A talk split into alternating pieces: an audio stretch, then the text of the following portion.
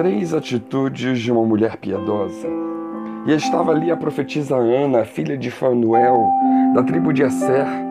Esta era já avançada em idade, tinha vivido com o marido sete anos desde sua virgindade. E era viúva, de quase 84 anos, e não se afastava do templo, servindo a Deus em jejuns e orações, de dia e de noite. E sobrevindo na mesma hora ela dava graças a Deus e falava dele a todos os que esperavam a redenção em Jerusalém. Lucas 2, 36 a 38.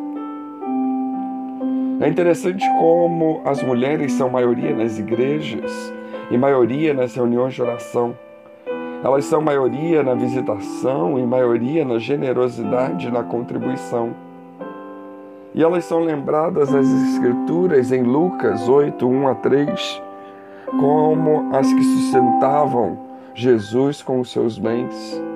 Em Lucas 9, 36 a 50, vemos o quanto ela, uma mulher oferece adoração admirável e incomum ao Senhor Jesus. E em 1 Pedro 3, 1 a 3, vemos que uma mulher ganha seu esposo pela maneira sábia de proceder, edificando sua família sem palavras. E no texto que lemos sobre Ana, quem era essa Ana? Profetisa da tribo de Asser. Ana era filha de Fanuel, que significa presença de Deus.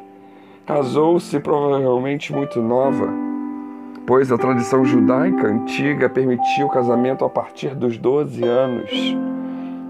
Sete anos ela permaneceu casada e já havia 84 anos era viúva.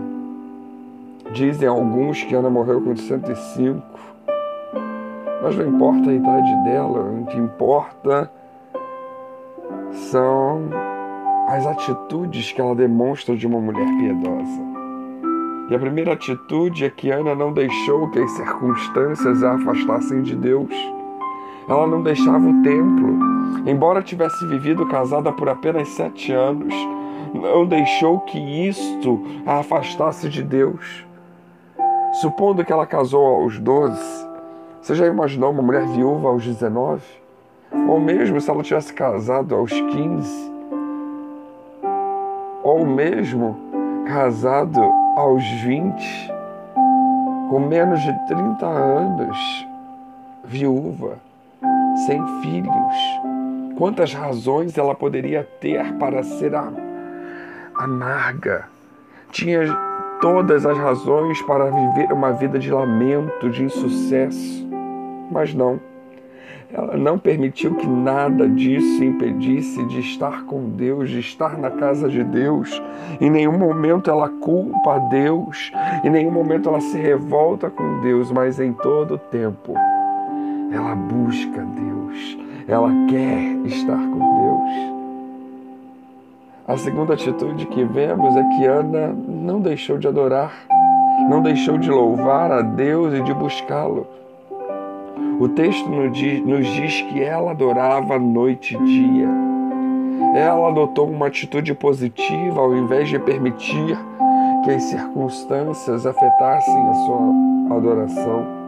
Ela não permitiu a ociosidade tomar conta, mas preencheu os seus espaços com Deus, preencheu as lacunas da sua vida com Deus, preencheu os sonhos frustrados com Deus, com a adoração, com o serviço.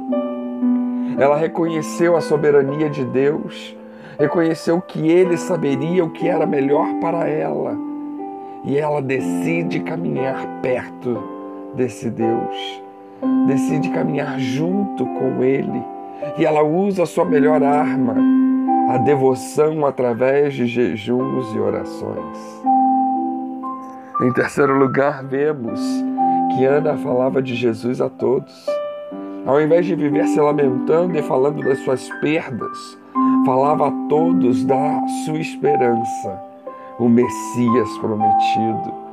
A chegada de Jesus era o seu melhor assunto, sua esperança torna-se realidade. Então passa a testemunhar a todos que esperavam a redenção, tanto os que estavam dentro quanto os que estavam fora do templo. Ela não perde tempo, ela fala para todos que serve a um Deus que cumpre promessas. E nós, como estamos? Estamos abertos e dispostos a seguir o exemplo de Ana? Que não deixemos as circunstâncias adversas nos afastarem do templo, que jamais deixemos de adorar a Deus, que mantenhamos a fé e que falemos, testemunhemos a respeito de Jesus aos que estão dentro e fora do templo. Que Deus nos abençoe.